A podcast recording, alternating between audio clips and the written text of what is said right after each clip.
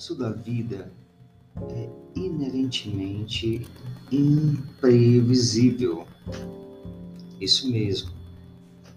O mundo ele é incerto, complexo, ambíguo, volátil e acelerado, em constantes mudanças. Então nós somos os criadores e produtos das nossas vidas. É extremamente importante que você possa refletir sobre isso, que você possa compreender, quebrar todos os paradigmas e pensamentos ou hábitos que você tem até então para despertar para a verdadeira liberdade no atual cenário mundial. Quando eu defino em minha mente, eu aceito, né? Porque é muito mais que definir, é aceitar e visualizar que o mundo ele é incerto. Quem diria que nós estaríamos aqui hoje conversando com nossos amigos pelo computador, por aplicativos, as nossas aulas seriam remotas. Quem, em sã consciência, há um ano atrás, teria convicção desse infeliz acontecimento mundial, a pandemia? Mas a imprevisibilidade ela é constante, porque o mundo é imprevisível, ele é incerto. E nós, em nossas, nossa busca constante pela certeza absoluta, criamos métodos, criamos dogmas, formas pré-definidas, orquestradas, né? Para que a gente possa ter certeza. Então, é, um, é uma luta constante da busca de dessa, dessa, de travar essa luta com o mundo. Porque quando eu travo uma batalha contra a incerteza, evidentemente eu estou lutando contra as leis da natureza, contra o mundo. E evidentemente nessa batalha quem perde somos nós, quem perde é a nossa liberdade de pensar e agir, ou a criatividade. Digamos que você tem um produto, vamos exemplificar aqui, como se nós tivéssemos, você tem um veículo, um carro, e pretende vendê-lo. Evidentemente, você tem uma certeza. Qual é a certeza? Eu tenho um carro e quero vender. Porém, você não pode assegurar assertivamente quanto e para quem e quando você vai vender. A não ser após. Você pode até saber para quem vai oferecer, mas para quem vai comprar, essa certeza você não tem. Nós traçamos planos para um ano à frente, planos de médio e longo prazos. Como posso fazer isso?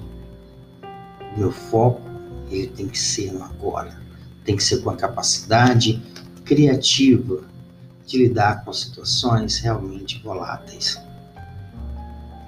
Então, eu começo a perceber que a comunicação humana, ela possui reações habituais e associativas.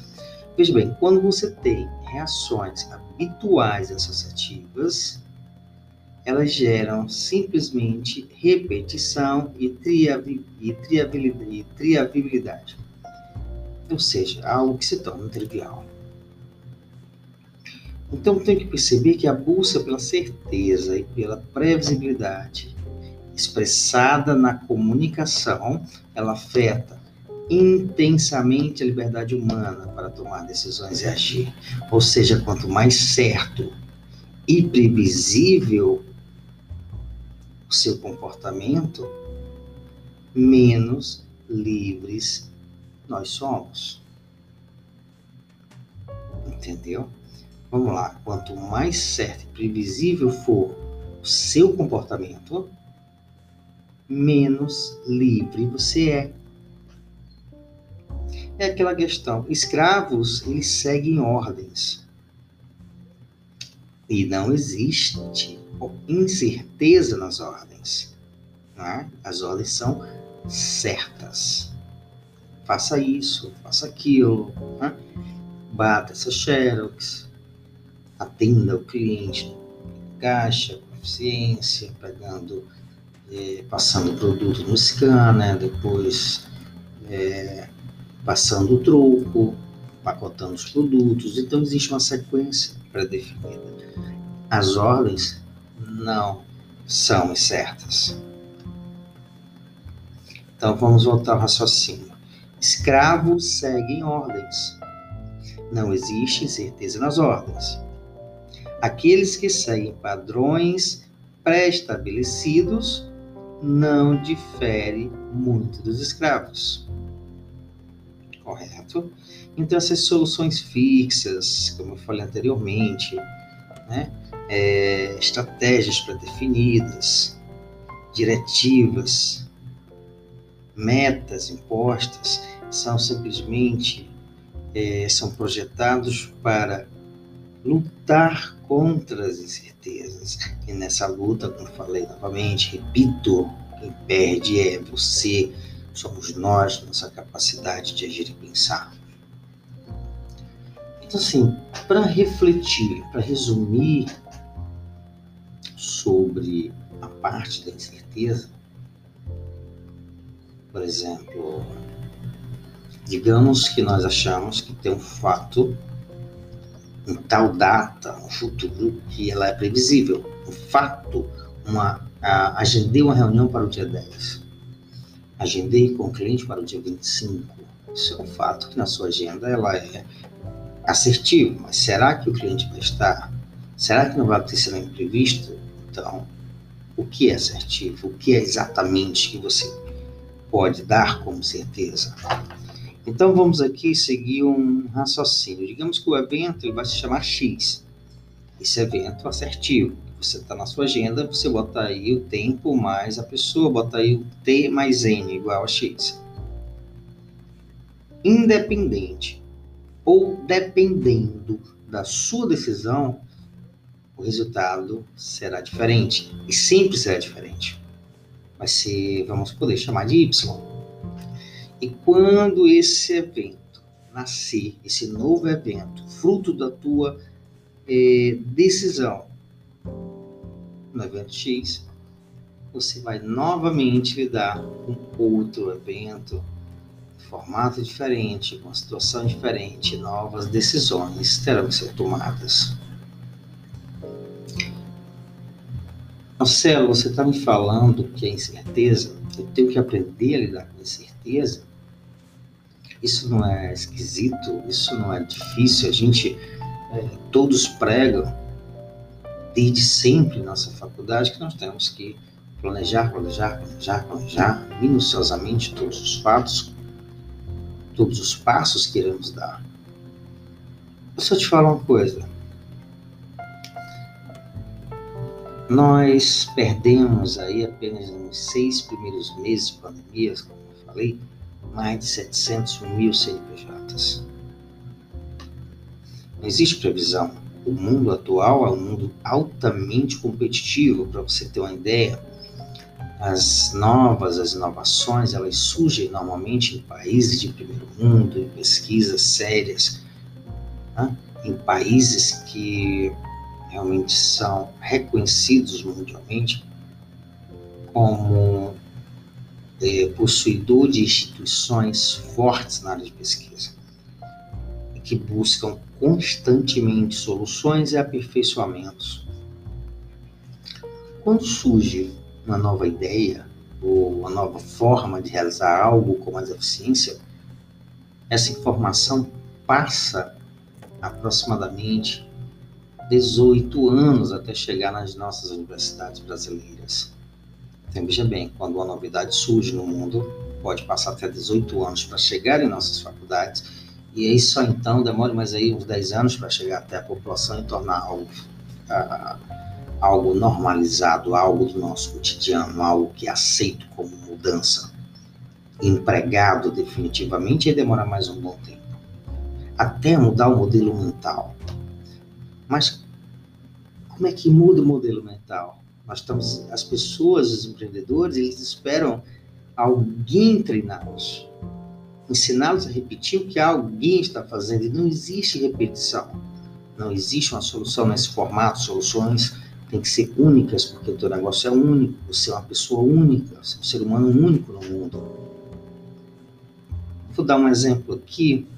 É, agronegócio. O agronegócio foi criado nos Estados Unidos e passou 25 anos até chegar no Brasil. Agora, vocês imaginem que nós estamos competindo diariamente com grandes corporações que estão com essas informações anos de luz na nossa frente, utilizando estratégias totalmente diferentes, já com o domínio da tecnologia, o que nós podemos chamar de hoje de sociedade 5.0, onde a capacidade criativa realmente é o grande diferencial e nós, brasileiros, estamos aí na, trabalhando na sociedade 4.0, ou seja, nós estamos aprendendo a lidar com a tecnologia. Então, são muitos diferenciais.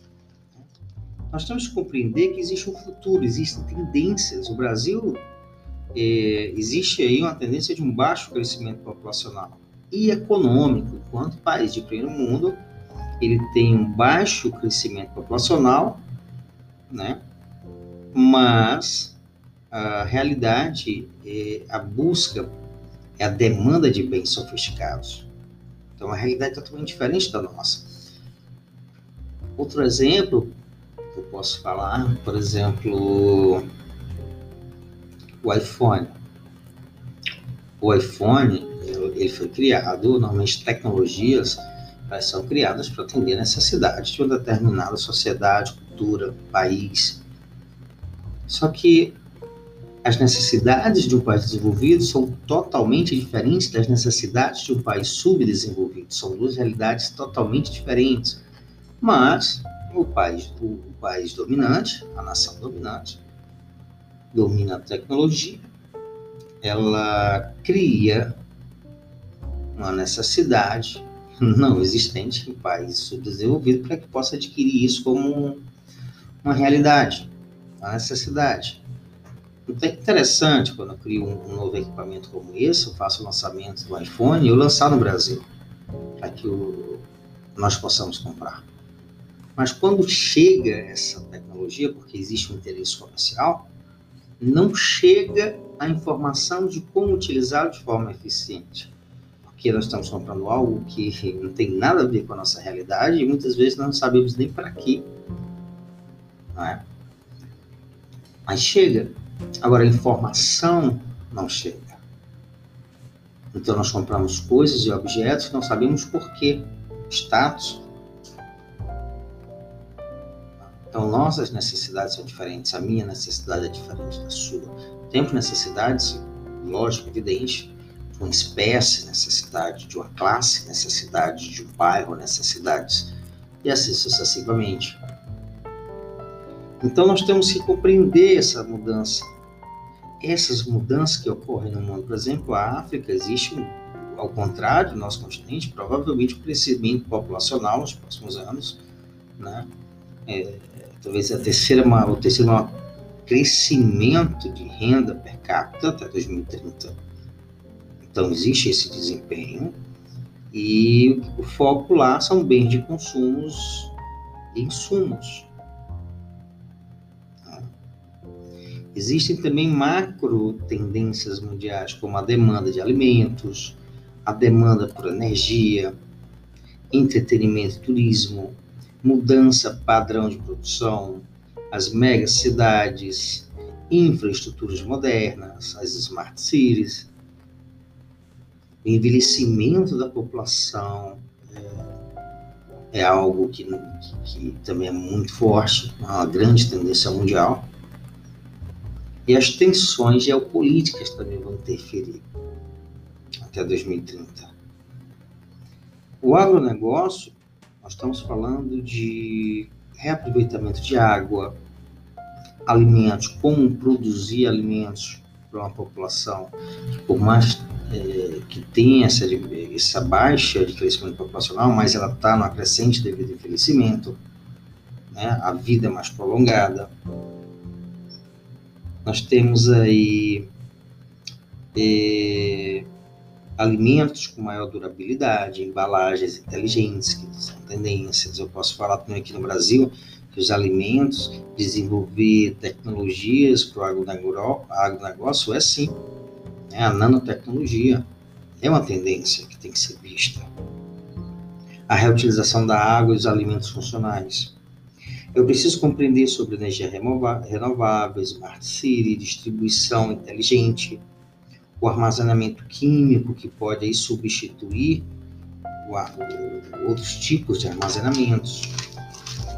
Então, meu amigo, nós poderíamos conversar aqui sobre muitos assuntos. Mas isso que eu estou falando é certeza? Não, são tendências.